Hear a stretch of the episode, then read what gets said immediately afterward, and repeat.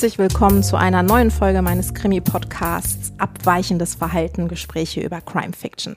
Heute geht's weiter mit dem Blick zurück in die Geschichte und zwar mit dem französischen Autor Pierre Sénillac. Und mit ihm rede ich in Hamburg mit äh, Robert Brack. Hallo Robert. Hallo Sonja. Robert Brack ist Krimi-Autor. Sein erster Krimi, seine ersten beiden Krimis erschienen 1988.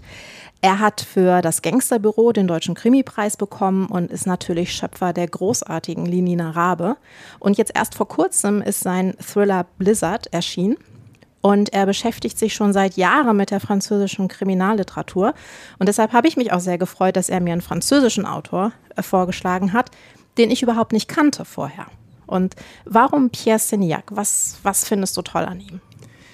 Pierre Signac ist mir zum ersten Mal aufgefallen, als Jean-Patrick Manchette ihn erwähnt hat ähm, in einem seiner Artikel und ähm, etwas schrieb, was er sonst über seine französischen Kollegen fast nie schreibt, nämlich der Große der große Pierre Signac. Und da dachte ich mir, naja gut, also Manchette ist schon sehr groß. Wenn er jemanden groß empfindet, dann muss das was sein. Und dann habe ich mal nachgeschaut, wo diese Bücher zu finden sind und habe sie erstmal nicht gefunden. Schon gar nicht auf Deutsch. Auf Französisch war es dann nachher, als ich in Frankreich war, relativ einfach. Aber in Deutschland ist er unbekannt und nur wenige Bücher von ihm sind erschienen. Ich habe dann was aber ergattert und habe festgestellt, dass er eine Art und Weise hat zu schreiben, die man hier bei uns überhaupt gar nicht kennt. Und zwar ähm, wechselt er die Subgenres andauernd, macht auch mal einen Zukunftsroman, macht mal einen Actionroman, macht mal eine Ermittlungsgeschichte oder einfach einen Roman noir. Aber er hat so eine, so eine ganz spezielle Art, Absurdität auf die Spitze zu treiben. Und das ist das, was mir daran so gut gefällt. Dieses groteske Element in den Geschichten, das ist fast immer so zu finden.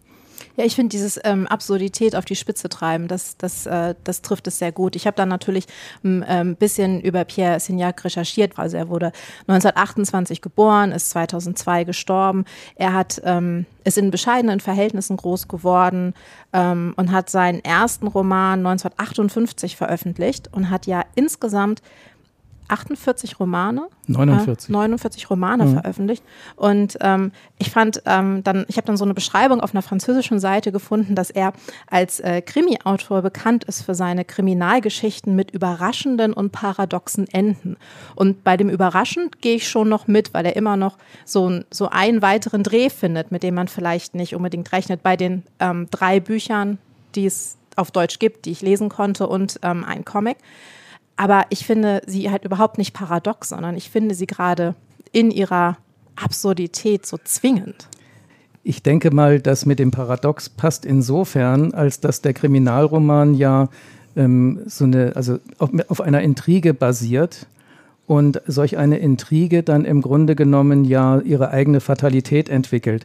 Aber ich finde, bei ihm ist es so, dass die Intrige sich nachher, und das ist ein bisschen abstrakt, gegen sich selbst kehrt, so dass diese, diese angelegten äh, Verbrechen dann auf einmal auf den Verbrecher beziehungsweise auf die ganze Konstruktion des Verbrechens zurückfallen. Und das finde ich ist das Paradoxe daran, dass eigentlich im Laufe dieser Geschichten ähm, das Verbrechen sich selbst irgendwie dementiert, weil es aus lauter äh, verrückten Zufällen und Zusammenhängen nachher in sich zusammenbricht und der Täter dann auch ziemlich dumm dasteht. Nicht unbedingt ganz dumm, aber oft genug. Und die andere Geschichte, die ich daran so interessant finde, ist, dass das natürlich, kann man es auch auf einer Metaebene betrachten, wenn man den Kriminalroman als Struktur nimmt, dann ist es ja bei ihm dann so, dass er im Grunde genommen ähm, auch die Methode Kriminalroman ad absurdum führt, einfach dadurch, dass ähm, äh, eine Aufklärung im eigentlichen Sinne, nämlich dass am Schluss ein vernünftiges Ende rauskommt, vernünftig im Sinne von Vernunft eben, äh, in seinen Büchern absolut ähm, kaputt erzählt wird. Und das finde ich hat so eine schöne Metaebene, weil was er mit dem Krimi macht, das macht eigentlich sonst kaum jemand, weil die meisten Autoren glauben ja an Logik und Vernunft in ihrer Erzählung und er führt es genau ins Gegenteil. Das finde ich wird tatsächlich von den, von den vier Titeln, die es auf Deutsch gibt, am deutlichsten äh, in dem Comic, der äh, in der Edition Moderne erschienen ja. ist. Weil, also wir haben dann ja die Geschichte eines Serienmörders, ein Würger, der in äh, Paris umhergeht und dann ist diese Geschichte schon zu Ende und dann kommt aber, kommen aber tatsächlich ja noch so ein paar Seiten mit, ähm, wir haben noch ein Ende und wir haben noch ein Ende und beim vierten Ende heißt es dann eigentlich so, jetzt müssen wir aber wirklich zum Ende kommen und das wäre auch noch eine Möglichkeit. Und wenn man dann umblättert, sind ja tatsächlich, ähm, gibt es noch drei weitere äh, Doppelseiten, die in meiner Ausgabe noch so zusammen waren, mhm. die ich noch aufschneiden musste, ja, genau. um dann nochmal drei weitere Enden zu bekommen. Und ähm, das hat mich, äh, fand ich, es ist eine unglaublich clevere Idee, aber es zeigt eben auch genau dieses, dieses Spiel. Aber in dem Zusammenhang, glaube ich, hat sich Jacques Tardy, der den Comic gemacht hat, ähm, noch ein bisschen weiter vorgewagt, als, also von der Vorlage weg. Ähm, in der Vorlage ist es dann so, ähm, dass es, glaube ich, eher zwei Enden gibt, aber das bin ich mir jetzt aber auch nicht mehr sicher. Ähm, das ist, der Roman ist ja auf Deutsch nie erschienen. Also Monsieur Cauchemar, davon sprechen wir jetzt, oder in der Comic-Version heißt es Das Geheimnis des Bürgers.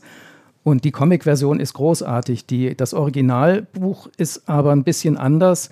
Da ist es dann so, dass am Schluss, ich kann es so allgemein sagen, so schnell kann jetzt niemand losgehen und eine deutsche Ausgabe finden. Hm. Also am Schluss ist es dann so, dass der Täter im Irrenhaus landet, ah, okay. zusammen mit dem, der ihm geholfen hat, mhm.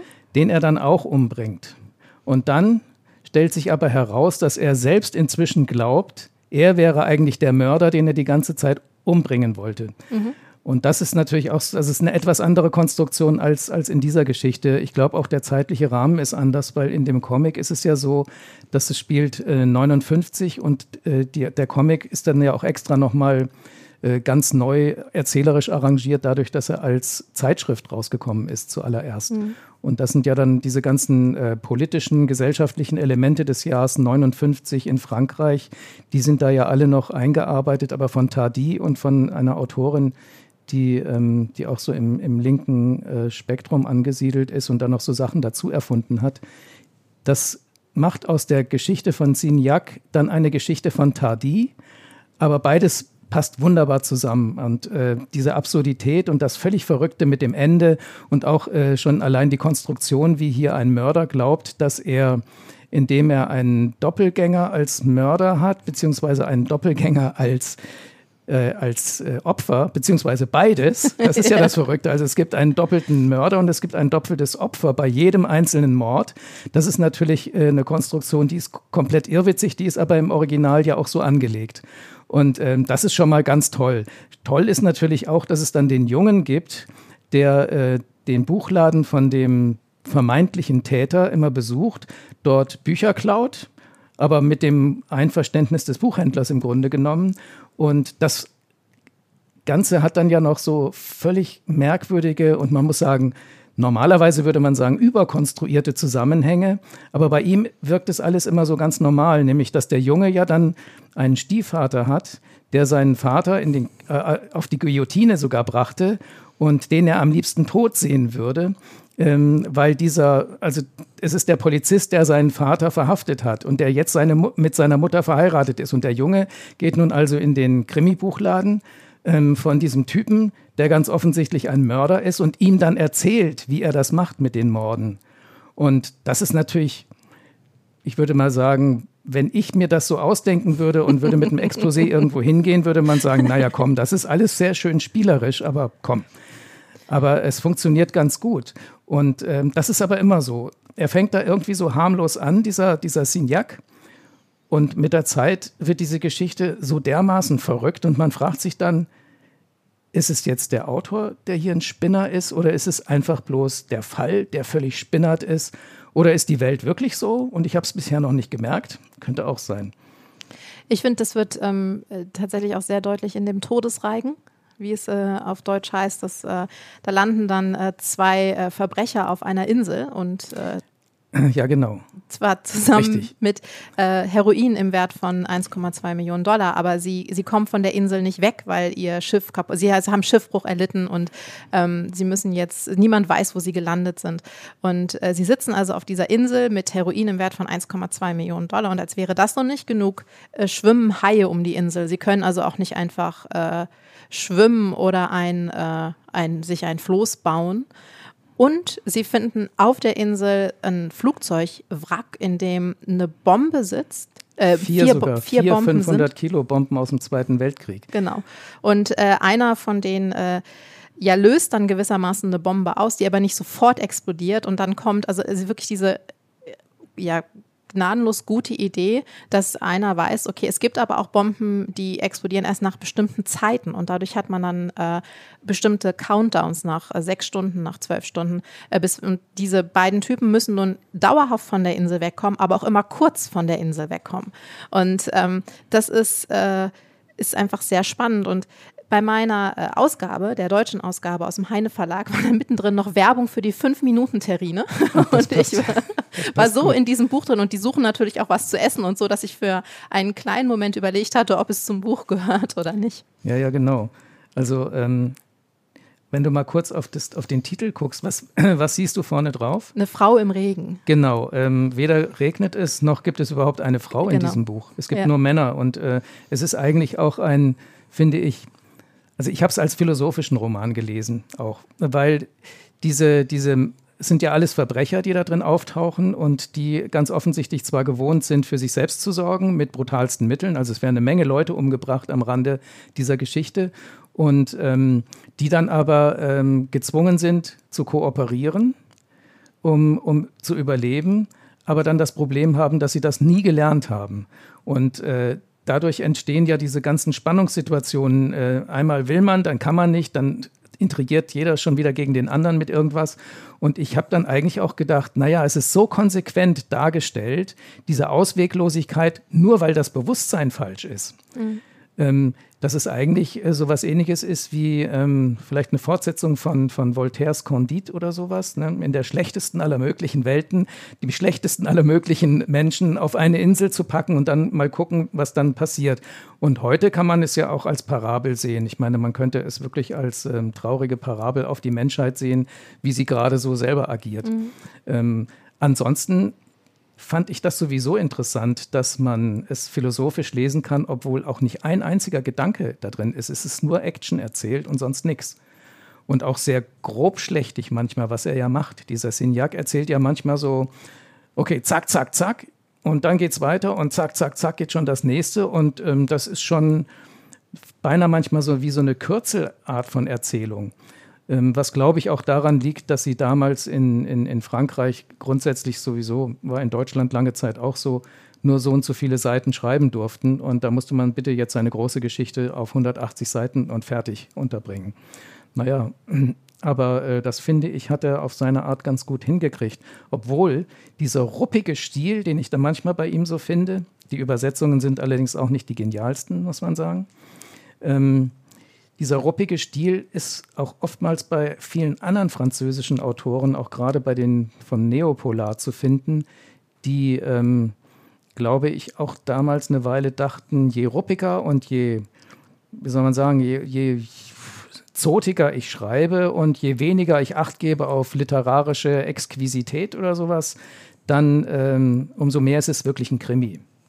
Ähm, ich glaube, das war eine Sackgasse und Manchette hat darauf hingewiesen und hat gesagt, nee, nee. Aber er hat zum Beispiel auch gesehen, dass es bei Signac auch ein bisschen was anderes ist, der dann schon genau weiß, warum er die Sätze so hinsetzt, aber sich auch immer beeilt mit seinen Geschichten. Hm. Das ist ja, ähm, der Neopolar ist ja eher so ein bisschen was, was ähm, von den Autoren her, würde ich sagen, in Deutschland was ist, was schon bekannt ist, nicht übermäßig bekannt wie der französische Krimi insgesamt nicht übermäßig. Ist nicht sehr bekannt. Äh, nee. Also, und, also heutzutage würde ich sagen, die beiden ähm, bekanntesten Autorinnen in dem Fall sind Dominique Manotti und Fred Vargas ähm, vom französischen Krimi. Vielleicht noch den mhm. ähm, Bussy, der ist, glaube ich, sehr erfolgreich. Und natürlich die ganz vielen sogenannten Destinationskrimis, die in Frankreich spielen und sich saugut ja. verkaufen, aber mit dem französischen Krimi, über den wir reden, also über den richtigen Polar, ja gar nichts zu tun haben. Und ja auch häufig von äh, zumindest deutschsprachigen Autoren ja, ja, genau. äh, geschrieben genau. sind und dann das schon. Und ähm, dann, wenn, also wenn man sich dann ein bisschen näher damit beschäftigt, dann landet man natürlich früher oder später, eher früher als später äh, bei Manchette und dem Neopolar.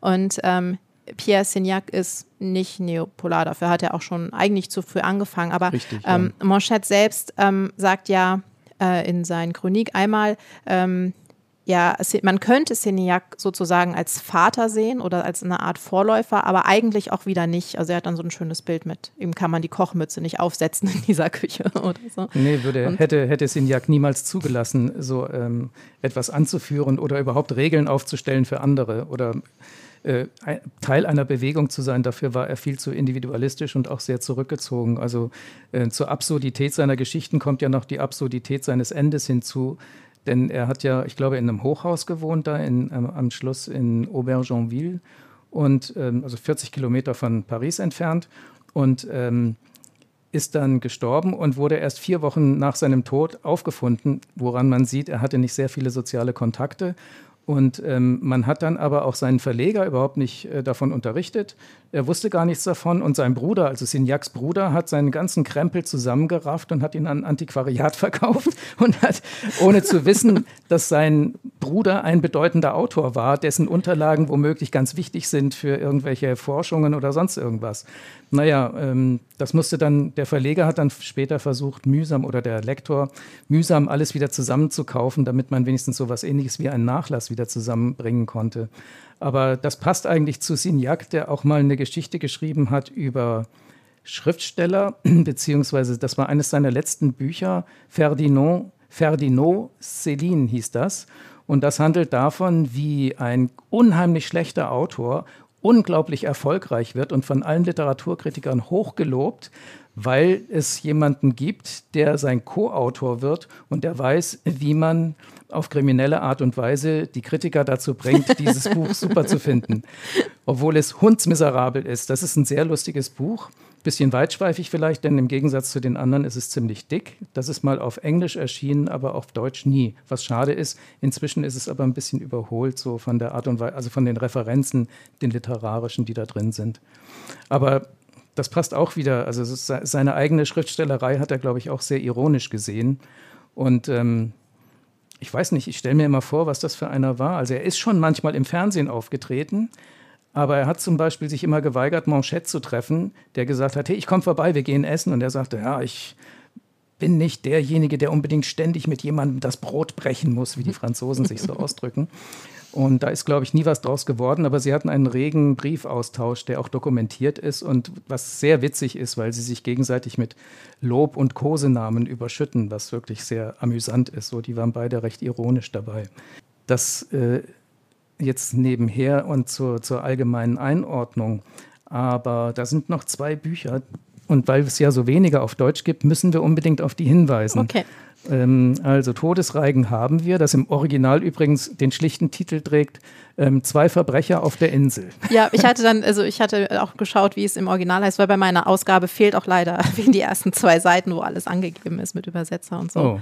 Und äh, da habe ich dann auch festgestellt, wie die, wie die Titel sind. Die er hat schöne Titel. Titel. übrigens. Also das ja. erste Buch von ihm, das hieß illegitime Défense, das heißt sowas wie Nicht-Notwehr. Das ist so ein, bezieht sich auf einen juristischen Begriff, ähm, legitime Défense, aber illegitim heißt ja Nicht-Notwehr, aber Nicht-Notwehr ist ja Angriff. Das heißt also Mord letzten ja. Endes.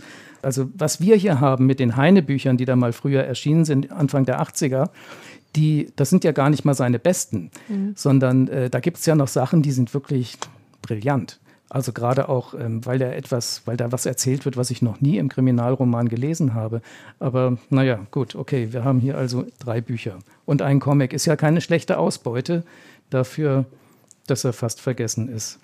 So, genau, der Unverwüstliche vielleicht. Das ist auch wieder so ein Männerbuch, beinahe, aber es kommt eine Frau vor und die macht eigentlich durch ihre, durch ihre Intrige, schafft die es eigentlich, ähm, das Ganze so richtig ins, ins Üble zu reiten, obwohl sie ja eigentlich, glaube ich, bloß ein bisschen geldgierig ist. Ne? Eigentlich schon. Ja. Die Krankenschwester, die erfährt, dass ähm, also die Frau, die gerade diese gepflegt hat, und also eine alte Frau, die ist gestorben und die erzählt ihr auf dem Sterbebett und das wird so herrlich trivial am Anfang erzählt mit diesem, also, also auch in äh, also so, wie soll man das sagen? Es wird so heraufbeschworen, so eine Art von äh, ultra trivialer Erzählweise, dass man schon denkt, oh nein. Aber ähm, das geht ja dann, das passt dann alles irgendwie zu dem, was folgt. Naja, also diese alte Frau gesteht dann der Krankenschwester, sie hat ja noch einen Sohn und das wäre ähm, äh, ein illegitimer Sohn, also was heißt illegitim? Sie ist vergewaltigt worden von einem berühmten, jetzt berühmten Komponisten und der hat wiederum einen anderen Sohn und der ist Rennfahrer und Abenteurer und fährt nun, nee, äh, fährt immer Rennen und der Vater zittert immer und nach, wenn er dann ein Konzert hatte, ruft er an und sagt, lebt er noch, so ungefähr. Und dann heißt es ja, ja, er hat das Rennen gewonnen und so. Und dann kommt sein Sohn zu ihm und sagt, und übrigens, ich mache jetzt Urlaub, Vater erleichtert, aber dann sagt er, und dann mache ich zuerst eine Atlantiküberquerung im kleinen Sportflugzeug und dann überqueren wir in diesem kleinen Ding noch die Anden. Und das wird bestimmt super spannend und schön gefährlich. Naja, der Vater total am Ende. Ähm, natürlich ist was passiert. Der stürzt über den Anden ab und der Junge ist weg. Inzwischen ist es so, dass der Mann, also nachdem sein Sohn abgestürzt ist, braucht er eine Krankenschwester. Dann kommt die dahin, erfährt das alles, weiß auch von wem, äh, also weiß ja, dass er einen, einen, Sohn hat, von dem er selbst nichts weiß und nimmt dann Kontakt zu diesem auf und will einen Doppelgänger aufbauen, damit der dann das Erbe hat. Und wie soll er das äh, machen? Der Trick ist der, äh, da man den, den Abgestürzten im Dschungel nicht finden kann und er wahrscheinlich tot ist, muss er also muss jetzt der falsche Sohn gefunden werden, damit er das Erbe antreten kann. Er sieht ihm sehr ähnlich, das könnte überhaupt kein Problem sein. Und es soll eine Expedition geben und der Vater wird sogar dabei sein, die Krankenschwester auch gleich mit dabei. Und sie hat den jungen Typen gebrieft, dass er genauso ist wie sein Halbbruder. Und dann soll er dort gefunden werden. Und das ist wieder so eine Doppelgängergeschichte. Und dann läuft diese Sache total anti-Hollywood-mäßig und anti jedem Krimi total aus dem Ruder und wird völlig grotesk und grauenhaft. Und das äh, nur, weil jemand sich was Schlaues ausgedacht hat. Die Intrige war wirklich gut, mhm. aber naja. Und es ist auch auf eine gewisse Weise schön trivial. Es hat so was, ah, wie der Anfang auch. Also so diese Fatalität wird auch in dem Moment dann, wo das alles so passiert, werden die Leute schon so ein bisschen wie ähm, Charaktermasken auch vorgeführt. Da muss man sich aber nicht täuschen lassen. Das macht er mal so, mal macht er das so. Also in diesem Buch passt es, finde ich, weil die alle so im Grunde genommen wie so Marionetten und die, die glaubt, sie würde die Marionetten bewegen, äh, ahnt gar nicht, dass sie selber ähm, vom Schicksal sozusagen reingelegt wird. Und das ist ja auch wieder eine schöne Geschichte. Und kommt ein Polizist drin vor? Nein. Nee. Kommt nicht drin vor. Sehr selten eigentlich bei Ihnen. Ja. In dem äh, dritten äh, oder ja, vierten Titel, da kommt ein Polizist drin vor, in äh, Ein Mörder kommt, ein Mörder geht. Stimmt. Heißt das. Äh, Auch ein Deutsch. schöner Titel, mein Lieblingstitel. ja, passt tatsächlich auch ein bisschen, äh, oder passt ähm, recht gut zu dem Buch, ist auch äh, recht nah an dem französischen Titel. Und äh, da wird ja auch wieder so ein, so ein irres Konstrukt aufgebaut von äh, einer Frau, die einen äh, Geliebten hat und sie wollen den, den Geschäftspartner des äh, Geliebten nicht selbst umbringen, sondern sie wollen dafür sorgen, dass er des Mordes äh, verdächtigt und später auch verurteilt wird, und zwar des Mordes an dieser Geliebten. Ja, genau. Das Verrückte an der Geschichte ist ja dann, dass wir zunächst glauben, es ist eine ganz normale Verbrechensverschwörungsgeschichte. Also bis genau zur Mitte des Buchs wird ja erzählt, wie die handelnden Personen zueinander stehen und wie sich da langsam herauskristallisiert, welche Feindschaften da vorherrschen und wie es dann unweigerlich äh, dahin führen muss, dass äh, dass einer den anderen aus dem Weg räumen muss. Äh, nur ähm, bricht es dann auf einmal so ganz komisch in sich zusammen. Also die Erwartung bricht in sich zusammen, weil man plötzlich mittendrin gar nicht mehr so ganz genau weiß, wer jetzt hier eigentlich auf welcher Seite was für eine Rolle spielt und was wer jetzt sich hier eigentlich tatsächlich ähm, eine verbrecherische Intrige ausgedacht hat und die gerade eben durchführt und wer nicht. Und wer ist das Opfer und wo ist der Täter? Und das hört auf einmal auf, dass man das begreift. Und dann passiert dieses Verbrechen und ist total undurchsichtig und unklar.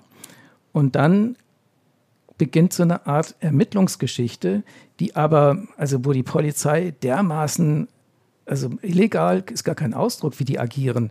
Also der Polizist will unbedingt diesen Fall aufklären, dann irgendwann aber auch wieder nicht mehr. Dann gibt es diesen Spitzel, der dringend irgendwie äh, sich da einbringen möchte, um da irgendwie Kapital draus zu schlagen und der dann äh, mit unglaublich miserablen, illegalen Mitteln versucht herauszufinden, was ist da jetzt tatsächlich zwischen den Personen passiert. Und der Polizist springt dann wieder drauf auf dieses Boot und macht dann mit. Und am Schluss finden sie dann tatsächlich, haben sie, es gibt dann ein Geständnis und dieses Geständnis ist so richtig, wie es falsch ist. Nämlich ähm, der Mörder gesteht ein Verbrechen, aber es ist gar nicht das, um was es geht. Genau. Oder doch?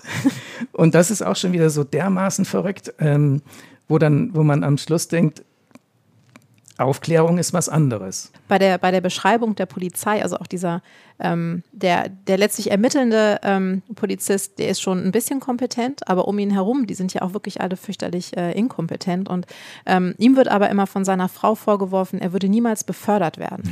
Und ähm, wir hatten schon eine Folge jetzt ähm, zu Derek Raymond und das ist ja auch so ein bisschen der Ausgangspunkt äh, sowohl seiner Factory-Reihe auch als auch ähm, des Buchs, das in Frankreich spielt, dass äh, der einzig aufrechte Polizist niemals Karriere machen wird in der mhm. Polizei, mhm. weil er genau. halt äh, aufrecht ist und sich politisch nicht geschickt äh, verhält.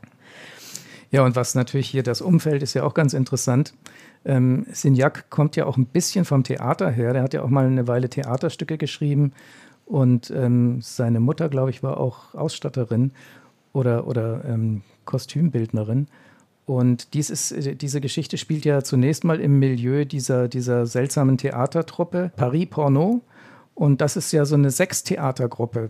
Also so, man könnte sagen, eine äh, fahrbare Reeperbahn oder sowas. Äh, die fahren also mit ihren Wagen da von einem kleinen Ort zum nächsten, bauen ihr Theater auf und machen dort solche Art ähm, ähm, was ich, es wird nicht genau beschrieben, was eigentlich schade ist. Striptease oder so Inszenierungen, wie man es hier vielleicht ähm, im, in, in der großen Freiheit in einigen Lokalen früher hatte. So ganz üppige Inszenierungen mit saublödem Inhalt, so stelle ich mir das vor. Mhm. Und Hauptsache am Schluss sind alle nackt. Und ich weiß nicht, ob es das wirklich mal gab oder ob er sich das aus Spaß ausgedacht hat. Aber dass eine Pornogruppe oder Pornotruppe, Theater, mäßig jetzt also von einem Ort zum nächsten fährt, wie man das hier so kennt von äh, so Theatern, die unterwegs sind und in jedem Ort dann so ein, so ein Sextheater aufführt. Ähm, einerseits kann man sich das vorstellen, andererseits auch wieder nicht ein Amerikaner würde jetzt sagen, in Frankreich ist alles möglich in dieser Hinsicht. ja, aber was, was ja gar nicht vorkommt, also das ist, ist einfach eine Tatsache, dass die das machen. Es geht nicht um irgendwelche Proteste, die es dagegen gibt oder dass das irgendjemand, also die sind ja schon auch in so eher ländlichen Gegenden unterwegs, dass man das jetzt anstößig finden würde, sondern das ist dann halt so. Ja, komisch. Hier ist die Brasserie, in der sie das machen, so nach dem Motto. Genau, ja, also es ist eigenartig, dass äh, dass das Umfeld weniger beschrieben wird. Ich finde es auch sehr, sehr schade, dass nicht wenigstens einmal so dieses, dieses Stück mhm. was Sie da aufführen, so ein bisschen beschrieben wird. Das hätte ich mir nicht entgehen lassen, sowas zu machen. Also das ist doch, da kann man doch in die Vollen gehen. Aber das hat er weggelassen oder vielleicht wurde es ihm auch rausgestrichen. Ich weiß es nicht. Für, dafür, dass es, äh, dass im Mittelpunkt eine Pornogruppe, also Pornotheatergruppe steht, kommt ja erstaunlich wenig Sex drin vor. Also nur so ein ganz kleines bisschen. Ja, es, es wird auch immer sehr schnell abgehandelt. Also es ist dann ja. immer nur, dass die äh, minderjährige Geliebte des äh, Theaterdirektors äh, ihre Unterhose nicht wieder anzieht, weil ja, sie genau. weiß, gleich ist er wieder soweit. Genau, ja, das, das ist, eigentlich so das Einzige. Ja. Ne? Viel mehr kommt da gar nicht. Ja.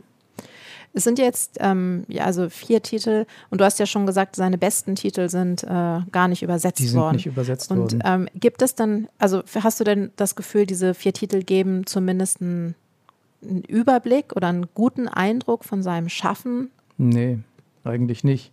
Also ein bisschen, also so was diese Absurdität der Intrige und so was dieses Spielerische äh, dem Genre gegenüber betrifft. Aber er hat zum Beispiel auch einmal einen Zukunftsroman geschrieben, arbeitet manchmal auch so mit pseudodokumentarischen Elementen, wo dann so ähm, ähm, alle möglichen offiziellen Dokumente oder sowas eingearbeitet werden. Also durchaus auch eine äh, experimentellere Erzählweise. Das macht er schon. Ähm, deswegen sind diese Bücher, das sind eigentlich die gängigsten und ähm, also so die wirklich simpelsten. Ja, aber es ist ja ähm, beim französischen äh, Krimi, finde ich, recht häufig so, weil ich, ähm, ich lese unglaublich gerne französische Kriminalromane ähm, und ich kann mich zwar mit meinem äh, recht äh, langen Schulfranzösisch äh, gut durch Frankreich durchschlagen und auch durch französische Unterhaltung. Ich komme schon zurecht, aber es reicht definitiv nicht aus, um französische Literatur zu lesen. Und das bedauere ich insbesondere bei der Kriminalliteratur ähm, immer sehr, dass ich dann eben auf deutsche oder englischsprachige Übersetzungen ähm, angewiesen bin, weil es einfach davon so wenig gibt. Mhm. Und ähm, das finde ich verschleiert ja auch so ein bisschen ja die, die Vielfalt des französischen Krimis. und ähm, dass da einfach auch ganz viel gerade äh, zu entdecken ist, was hier in Deutschland unter diesem etwas allgemeineren Label politischer Kriminalroman äh, laufen würde. Wobei wir jetzt mal die mhm. Frage, ob nicht jeder Kriminalroman politisch ist. Wahrscheinlich sowieso. Ja. Ähm, aber die haben auch oftmals einen ganz anderen Ansatz. Und ich hatte neulich mal mit einem Verlag zu tun, also mit einem größeren Verlag, wo ich gefragt wurde, ob ich nicht so ein paar Sachen kenne, französische Kriminalromane, die man, also aktuelle, die vielleicht interessant wären.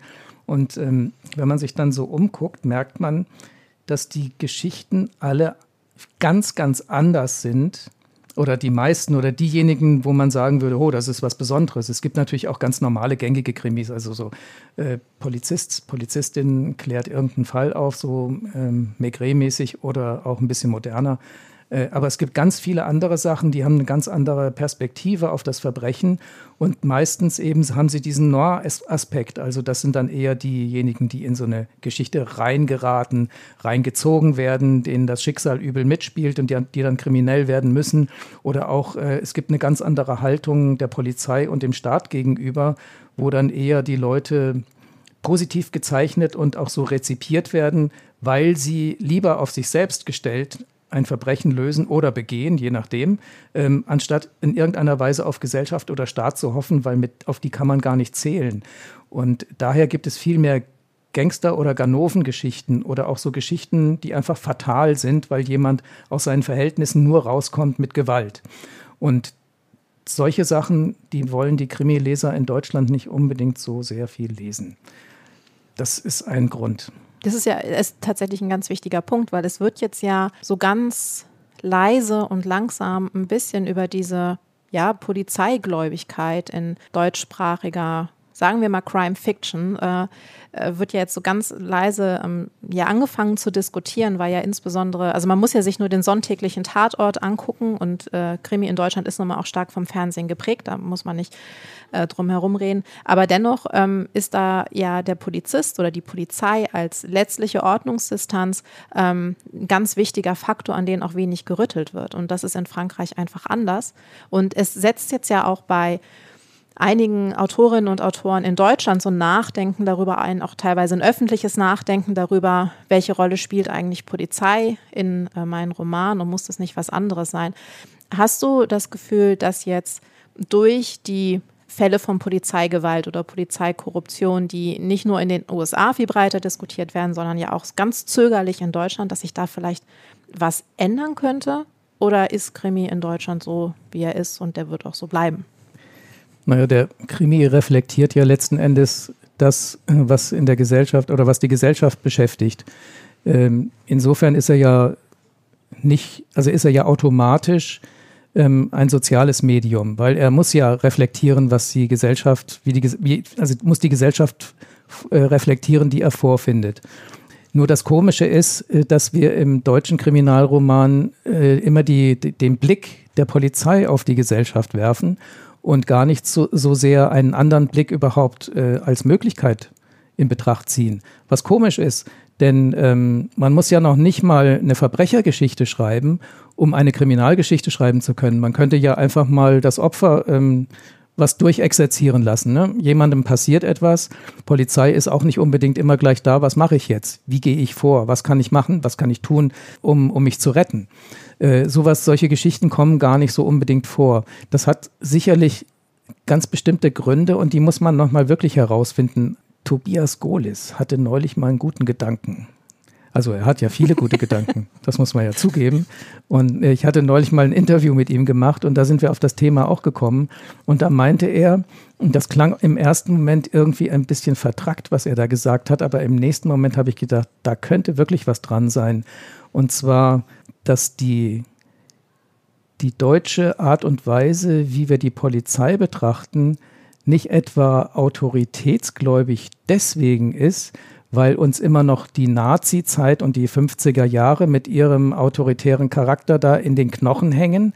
Nein, meint er, äh, bei den Autoren, die sich ernsthaft mit sozialen und politischen Belangen im Kriminalroman befassen und die trotzdem immer wieder auf die Polizei kommen als Protagonisten, liegt es daran, dass wegen der Nazizeit wir heute die freiheitlich-demokratische Grundordnung, unser Grundgesetz und all das, was uns von der, von der Terrorherrschaft der Nazis unterscheidet, für so wichtig und unterstützungswürdig halten, dass wir überhaupt gar nicht anders können, als uns mit der Polizei zu identifizieren, wenn wir uns mit der Demokratie identifizieren. Das ist natürlich ein bisschen schräger Gedanke, aber ich glaube, es ist was dran, dass die Polizei nun ausgerechnet, also gerade auch bei uns im Vergleich zum Beispiel zu skandinavischen Ländern, ähm, ja unter demokratischen Gesichtspunkten sehr kritisch betrachtet werden muss. Also ich finde nicht, dass unsere Polizei, ähm, so wie sie äh, von ihrer Grundeinstellung her und von ihrer Struktur her wirklich ähm, demokratietauglich ist. Aber von außen betrachtet sind die Autoren so unbedingte Antifaschisten, dass sie sagen, wir brauchen aber diese Staatsmacht, um die womöglich Nazis zu bekämpfen. Das Verrückte ist nur, dass die ja im Polizeiapparat genauso drinstecken wie in vielen anderen autoritären Strukturen, weil sie da ja so schön reinpassen. Und solange die Polizei bei uns äh, grundlegend hierarchisch ist und nicht von außen korrigiert und kontrolliert wird durch die Gesellschaft, was ja möglich ist, gibt es ja in anderen Ländern, solange wird sich da auch nichts tun, solange wird dieser Chorgeist weiter vorherrschen und solange werden die nicht offen für die offene Gesellschaft. Und äh, aber wir haben einen falschen Blick, das ist das, was Tobias meint. Ähm, wir als Autoren, die wir Polizisten nehmen, äh, trauen uns irgendwie nicht ran, diese Polizisten zu demontieren. Und wenn doch, dann mit immer mit so ganz viel Zögerlichkeit. Und selbst wenn jetzt im Tatort korrupte Polizisten oder verbrecherische Polizisten auftauchen, das System Polizei als solches sorgt immer dafür, dass alles in Ordnung kommt. Und das ist ein falscher Gedanke. Und daran arbeiten jetzt einige glücklicherweise, um das mal ein bisschen zurechtzurücken. Und ich habe mir auch vorgenommen, für meine eigenen Bücher so wenig Polizei wie möglich auftreten zu lassen, um andere Menschen zu Wort kommen zu lassen. Ähm, aber um auf die Franzosen zurückzukommen, die haben durch die Geschichte und durch den dort noch viel autoritäreren Charakter der Polizei und, oder das Verhalten der Polizei dort ist ja viel rabiater noch als bei uns. Dadurch hat der Bürger normalerweise, also der übliche Bürger, schon eine gewisse Ablehnung und kann sich eher identifizieren auch mit Leuten, die mit der Polizei in Konflikt geraten oder mit denen nichts zu tun haben wollen. Und dieses Bewusstsein ist grundlegend anders. Also wenn man einmal gesehen hat, wie die französische Polizei eine Demonstration nicht mal auflöst, sondern nur begleitet, ähm, dann sieht man, ähm, die haben irgendwie eine Art, also eine Vorstellung von, von Machtausübung, die ist unserer Polizei hier noch fremd, glücklicherweise. Also, naja, deswegen, also eine, ganz grundsätzlich äh, eine andere Art und Weise, die Polizei be zu betrachten, weil die Gesellschaft ein ganz anderes Bewusstsein dem Staat gegenüber hat. Aber ob jetzt diese Geschichte von Tobias, diese Theorie richtig ist, das müsste man nochmal erörtern, denn das ist ja ein bisschen kompliziert. Ja, aber es ist ein interessanter Gedanke, weil mhm. ähm, ich glaube, also wenn ich drüber nachdenke, ja, ich glaube, da könnte was dran sein. Auf der anderen Seite müsste dann jetzt ja auch mehrheitlich wirklich so eine Erschütterung eingesetzt haben, spätestens mit äh, dem NSU-Komplex, mit ähm, dem äh, den Hannibal-Recherchen ähm, äh, unter anderem äh, von der Taz und und und. Also es gab jetzt einfach in den vergangenen zwei bis drei Jahren so viele Skandale, ähm, die, die Adressdaten, die in Hessen offensichtlich ja frei zugänglich sind. Also es gab so viele äußere Anlässe und bekannte Anlässe an Polizei zu zweifeln, dass ich mich tatsächlich frage, wo sind ähm, denn tatsächlich die äh, Kriminalromane, die sich damit auseinandersetzen. Natürlich braucht äh, Literatur auch Zeit, aber man könnte ja vielleicht mal anfangen. Also man muss ja jetzt nicht den Roman schreiben, aber sich, also wo, wo findet es Niederschlag in der Literatur? Weil dafür ist ja der Kriminalroman auch da. Ja, er ist unter anderem dazu da, Geschichten über die Polizei zu erzählen. Ähm, genauso ist er ja auch dazu da, Geschichten über Verbrecher zu erzählen und auszuloten, was das überhaupt bedeutet, ein Verbrecher zu sein. Gut, was bedeutet es, ein Polizist zu sein? Ich denke, das haben hier und da schon einige versucht auszuloten. Also ich habe ja auch mal was geschrieben, also ein Roman, wo ich ja einen äh, Fall von 1931 aufgegriffen habe und dann schon versucht habe, diese äh, inneren Mechanismen in der Polizeibehörde äh, ein bisschen ähm, aufzudecken. Äh, das ist aber, glaube ich, auch was anderes, wenn man jetzt so was Historisches macht, als man es heute macht. Ich habe auch gar keine richtige Lösung dafür, wie wir jetzt mit der Polizei oder Personen von Polizisten in den Kriminalromanen umgehen sollen. Da müsste man wirklich nochmal einen ganz neuen Ansatz finden. Meiner ist jetzt sozusagen Flucht nach vorn und ich mache jetzt eher Verbrechergeschichten und weniger Polizei. Ein Trick ist, man nimmt den, äh, den Detektiven und lässt die Polizei außen vor. Aber wenn wir wirklich uns an der Polizei abarbeiten wollen, dann müssen wir ganze, den ganzen Apparat erstmal richtig durchschauen und, und kennenlernen. Und das ist gar nicht so einfach, denn die lassen sich ja gar nicht reingucken unbedingt. Höchstens, wenn man ganz harmlos hinkommt. Also ich war in der Davidwache und wurde da rumgeführt und mir wurde alles gezeigt und alles erzählt, aber ich habe ja historisch recherchiert und nicht für die Aktualität. Da sind sie anders. Äh, wenn es ums Aktuelle geht, wird es schwierig, mit ihnen zu sprechen.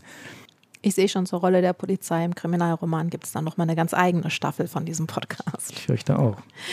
Aber noch einmal zurück äh, zur Pierre Signac, denn ähm, äh, wir sind ja noch gewissermaßen eine Einordnung äh, schuldig. Äh, was ist, also nun äh, bin ich ja immer äh, grundlegend skeptisch gegenüber Kategorien im Kriminalroman. Und ähm, es gibt aber gerade im französischen Krimi ja so viele Begriffe, die auch, mit denen gerne um sich geworfen wird, vom Roman Noir über den Polar zum Neopolar, die auch oft ja fast synonym verwendet werden, obwohl sie es natürlich nicht sind und die auch oft durcheinander geworfen werden. Und ich äh, lege jetzt mal los und äh, ich würde es mir ganz einfach machen und sagen, Pierre Signac hat von dem, von den Büchern, die ich kenne, das sind alles Roman Noir und damit ist es erledigt sozusagen. Das würde ich sagen, ist eigentlich das Grundprinzip seiner Bücher, ja. Genau. Ähm, man kann auch ein bisschen, wenn man das einordnen will, ähm, der, der, der französische Krimi hat ja mehrere Säulen, auf denen er steht. Ähm, die eine Säule, die ja, äh, also das ist dann zwar der Belgier, Simenon, aber das ist ja eigentlich äh, ganz, ganz prägend gewesen für, für alle Art von Polizeigeschichten, die in Frankreich geschrieben wurden oder eben auch in Europa überhaupt. Also dieser Kommissar Maigret als als so eine, so eine Art von, da kommt man nicht dran vorbei. Und daneben gab es aber immer ähm, diese Gangster- und Ganoven-Romane, die dann eher noir waren, die aber auch manchmal so ein etwas romantisches Element hatten. Zum Beispiel ähm, Albert Simonin, das, also wenn es Nacht wird in Paris zum Beispiel, so in den 50ern, der dann auch dieses, dieses Argot der Gangster und, und der Unterwelt äh, so äh, in, in den Roman hat einfließen lassen. Und das war so eine Art von, man könnte sagen, die romantische Verbrecherschule. Dann gab es noch eine andere Sache, die, glaube ich, dann auch eher vielleicht vom Surrealismus herkommt und dann tatsächlich so eine ästhetisch-politische Komponente hat. Also nehmen wir Leo Mallet, der ja im, im Kreise der Surrealisten ein bisschen dabei war und der am Anfang auch tatsächlich richtige Noirs geschrieben hat und dann aber diese Nestor Burma-Geschichten gemacht hat, der aber niemals eine Polizeigeschichte geschrieben hätte, schon allein aus anarchistischer Überzeugung.